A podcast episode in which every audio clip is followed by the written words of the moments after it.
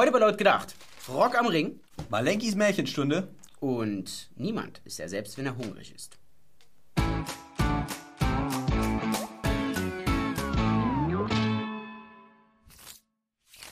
Nach dem Anschlag auf das Ariana Grande Konzert in Manchester, England, ist man auch hierzulande sensibel, was die Sicherheit bei Musikveranstaltungen angeht. Und deshalb hat man letzten Freitag das größte Rockfestival in Deutschland, Rock am Ring, wegen Terrorverdacht unterbrochen. Naja, also es haben erstmal drei Leute dort unter dem falschen Namen gearbeitet. Einer von denen hat auf jeden Fall Kontakte zur Islamistenszene gehabt. Und naja, man hat das komplette Festivalgelände untersucht, man hat die drei Leute vorläufig festgenommen und nachdem man festgestellt hat, es ist jetzt erstmal nichts zu finden, am Sonnabend einfach ganz normal weitergemacht. Das Ganze hat aber trotzdem irgendwie einen bitteren Beigeschmack. Also die Tatsache, dass es mittlerweile reicht, den kleinsten Verdacht zu haben, um eine große Veranstaltung zu unterbrechen oder gar abzusagen, das zeigt doch ganz deutlich, dass es mit dem wir lassen uns unsere Art zu leben nicht nehmen, ja, nicht ganz so weit her ist. Aber unsere Freunde von den allseits beliebten Beatsteaks haben einen Tipp. Musik hilft gegen Angst. Man darf nicht den Mut verlieren. Erinnert euch an die Titanic. Die Band hat lange gespielt. Ganz, ganz lange. Ja. Die Titanic. Ein richtig guter Tipp. Oder? Und eine noch bessere Zukunftsaussicht.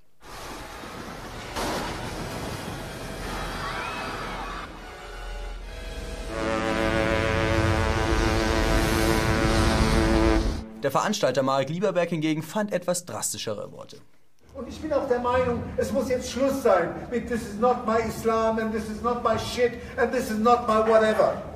Jetzt ist die Situation, wo jeder Einzelne sich dagegen artikulieren muss. Ich möchte endlich mal Demos sehen, die sich gegen diese Gewalttäter richten. Ich habe bisher noch keine, äh, keine Moslems gesehen, die zu Zehntausenden auf die Straße gegangen sind und gesagt haben, was macht ihr da eigentlich? Damit scheint Lieberberg einen Nerv getroffen zu haben. Bereits wenige Tage danach erfüllte ihm CNN, der amerikanische Nachrichtensender, genau diesen Wunsch. In einem Video ist zu sehen, wie eine Reporterin sieben muslimische Frauen, vier Männer und Kleinkinder dirigiert und steigt dann im Livestream direkt ein mit, das ist eine wunderbare Szene. Eine ganz spontane Reaktion auf das, was passiert ist. Liebe CNN, wir wissen, ihr wolltet dem Marek eine persönliche Freude machen. Aber, kleiner Tipp, so Inszenierungen kommen in der Regel nicht so gut an. You are fake news. Und wecken auch nicht das Vertrauen in die Mainstream-Medien. Dramatische Szenen in Nürnberg. Der kleine Asef sitzt im Berufsschulunterricht. Heute, als eine Stunde für Toleranz und Vielfalt abgehalten werden soll. Plötzlich betritt der Schulleiter in Begleitung von Polizisten den Raum. Asef solle die Beamten begleiten. Gegen ihn liegt ein Abschiebebescheid vor. Von nun auf dann soll er das Land verlassen. Asef wird zum Auto gebracht. Spontan solidarisieren sich über 300 Schaulustige mit Asef. Es kommt zu Tumulten. Aber letztendlich wird der kleine Asef trotzdem abgeschoben. Deutschland, du mieses Stück. So, Freunde, und jetzt mal zurück zur Realität. Der kleine Asef ist nämlich 20 Jahre alt und bereits 2012 nach Deutschland eingereist. Nachdem sein Asylantrag abgelehnt wurde, wurde er achtmal aufgefordert, sich einen afghanischen Pass zu besorgen, damit er rückgeführt werden kann.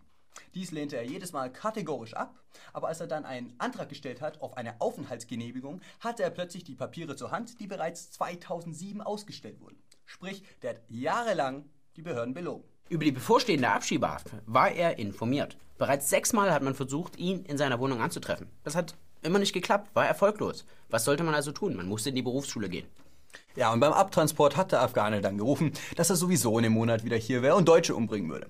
Und auch der Protest gegen die Festnahme ist auch nicht ganz so abgelaufen, wie zunächst berichtet. Im echten Leben haben sich dann nur so ein paar vereinzelte Berufsschüler für so eine kleine Sitzblockade entschieden. Erst als Linksautonome dazukamen, ist das Ganze eskaliert. Einer davon ist einschlägig bekannt gewesen und sitzt jetzt dafür in U-Haft. Das Ergebnis der ganzen Aktion: neun verletzte Polizisten, fünf Festnahmen und Asylbetrüger Asef ja, der darf erstmal bleiben. Und zwar deshalb, weil es letzte Woche in Kabul einen Terroranschlag gab. Und deshalb werden Abschiebungen nach Afghanistan erstmal ausgesetzt. Ja, liebe Freunde, so sieht die nationale Kraftanstrengung Merkels in Sachen Rückführung aus. Aber warum denn? Ich dachte, wir müssen mit dem Terror leben und das wäre jetzt ein ganz normaler Move in europäischen Großstädten. Und statistisch gesehen ist es ja auch viel wahrscheinlicher, den Verkehrsunfall zu haben, als bei einem Terroranschlag zu sterben. Hm, ja, das scheint wohl nur für Europa zu gelten. Philipp, pass mal auf. Seit ich neulich mit Aydan Özugutz von der SPD, der Integrationsbeauftragten, essen war, habe ich eine ganz andere Sicht auf die Dinge.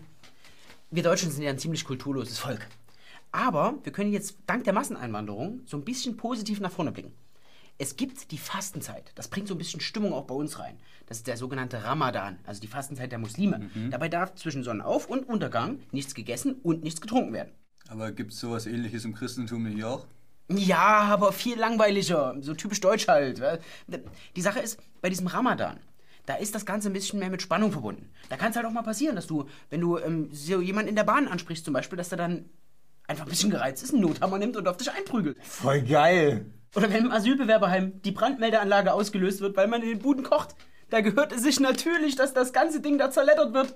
Dass man die Fenster mit Rahmen rausreißt und die, die Personalmitarbeiter da schön mit Gläsern einfach und mit Feuerlöscher da massakriert. Schließlich wurde ja der Ramadan verletzt. Klar, ne? Ja, und außerdem, ich meine, jeder ist gereizt. Wirklich jeder, wenn er nichts im Magen hat. Ich bin auch nicht ich selbst. Und deswegen hat auch die Berliner Polizei Verhaltentipps rausgegeben für den Umgang mit Muslimen während der Fastenzeit. Man müsse sich einfach auf eine gewisse Reizbarkeit einstellen. Und ein kleiner Tipp da, beziehungsweise der größte Tipp des ganzen Schreibens war, sollte eine Situation eskalieren, sie einfach auf die Fastenzeit ansprechen. Da wird alles besser. Ja, vielleicht sollte genauso ein Schreiben auch mal an die Mitarbeiter im Asylantenheim raus. Oder den Busfahrer. Ja, ich meine, hätten die das gewusst, dann wäre doch alles anders gekommen. Grüß dich, ich bin der Moritz. Du sag mal, ist es dieses Ramadan, was du hier machen tust? Nicht? Ich hab davon gehört. Ja, willst du vielleicht einen Kaugummi haben? Hätte ich einen dabei. Ja, sei doch nicht gleich so. Komm doch. Mensch, Fräulein, was, ah, was ist denn los mit dir, nicht?